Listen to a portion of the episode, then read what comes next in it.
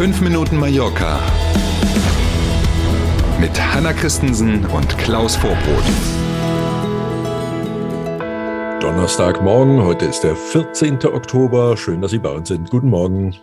Schönen guten Morgen. Gestern haben wir ja über Luxustourismus gesprochen, ne? diese 5000 mhm. pro Tag pro Person, das war ja. nicht schlecht. Heute schauen wir mal, wie viel Geld normale Urlauber ausgeben. Und dass wir uns das erlauben können, also nicht finanziell, sondern dass wir wissen, worüber wir reden, das haben wir dem spanischen Statistikamt zu verdanken. Die haben jetzt nämlich Zahlen schon aus diesem Jahr bekannt gegeben. Und äh, demnach geben die Urlauber in diesem Jahr im Durchschnitt mehr Geld aus, als das im Urlaub vor Corona der Fall war. Das hatte man ja schon irgendwie immer so ein bisschen im Gefühl in diesem Sommer. Ähm, hat man ja auch immer mal gehört von Gastronomen und aus Hotels und so. Aber das ist jetzt tatsächlich auch statistisch nachgewiesen.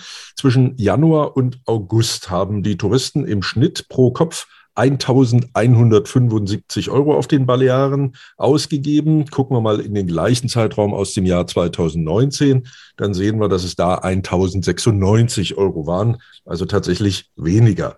Insgesamt hat übrigens der Tourismus auf den Balearen zwischen Januar und August in diesem Jahr mal schon äh, sportliche 456 Milliarden Euro erwirtschaftet.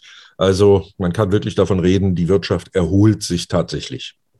Und zwar überall. Deswegen ja. auch unsere. Ne? Ja, richtig, richtig. Genau. Wir bleiben noch beim Thema Mallorca-Urlaub. Die Finca- und Ferienwohnungvermietung für das kommende Jahr läuft bereits auf Hochtouren. Auch hier hat sich ein Fachverband geäußert, nämlich in dem Fall der dafür zuständige. ETV ist die Abkürzung dieses Fachverbandes. Und die rechnen die Damen und Herren dort mit einem sehr guten Jahr 2022. Im Juli und August in diesem Jahr waren immerhin auf den Balearen 87 Prozent der Ferienwohnungen und Fincas tatsächlich vermietet und ausgebucht. Die größte Zahl an Buchungen und damit eben auch an Urlauberinnen und Urlaubern, oh Wunder, kam aus Deutschland. Ja. Ähm, in der gesamten Saison, also wenn man sich den Zeitraum von April bis jetzt Oktober anschaut, dann kamen die äh, Ferienwohnungen und Finca-Vermieter immerhin auf eine Auslastung, die bei fast 50 Prozent Prozent lag. Für so ein Jahr mit noch halbwegs Corona-Einschränkungen ja doch ganz ordentlich schon. Trotzdem muss man sagen, das sind ja die Wohnungen, die registriert sind, ja, ja, die Lizenz ja, haben, die in dem äh, Fachverband ETV eigentlich erfasst werden. Genau, wenn, man, genau, äh, wenn man alle im Blick hätte, würde es vielleicht anders aussehen, weiß ich nicht. Genau so.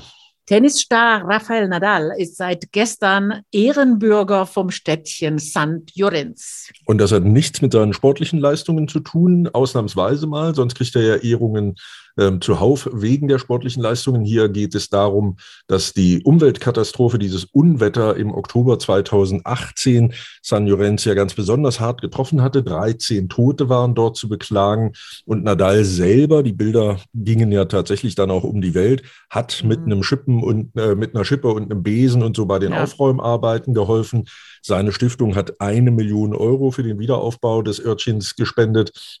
Ähm, und das erklärt sich auch ganz einfach, weil er da wirklich einen besonderen Bezug zu hat. Er selber ist ja aus Manacor, wie viele wissen. Mhm. Und das ist ja nur ein Katzensprung in Anführungszeichen. Und in äh, San Llorent wohnen eine ganze Menge seiner Freunde und sogar auch Familienmitglieder, die da ein Häuschen haben. Ähm, deswegen also auch eine persönliche Ebene nach diesem Unwetter, um dort zu helfen. Und dafür ist er jetzt gestern zum Ehrenbürger dort ernannt worden.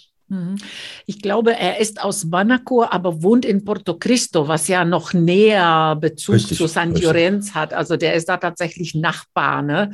Da war Solidarität angesagt am ersten Tag und wo ja. er selbst betont hat, also es geht jetzt nicht um andere Sachen als wir sind hier alle Nachbarn und ich würde kommen, egal was. Ne? Richtig, genau. Ne? Da werden sich viele Deutsche jetzt ähm, an die Bilder aus diesem Sommer erinnern. Im Ahrtal, als das große Unwetter war, war ja. es ganz ähnlich. Ähm, genau. Und äh, sowas gab es hier eben auch. Wir sind beim Wetter. Heute scheint überwiegend die Sonne. Das Thermometer erreicht 23 Grad und das Wasser ist weiterhin, soll ich grüßen, wärmer als die Luft. Wunderbar. Und man kann rund um die Uhr an den Strand, nicht zu vergessen. Ne? Genau. genau. nutzen bitte, nutzen, soweit es geht. Richtig. Also, einen schönen Donnerstag wünschen wir. Morgen früh sind wir natürlich gern wieder da. Bis dahin, tschüss. Machen Sie es gut. Bis morgen um sieben. Tschüss.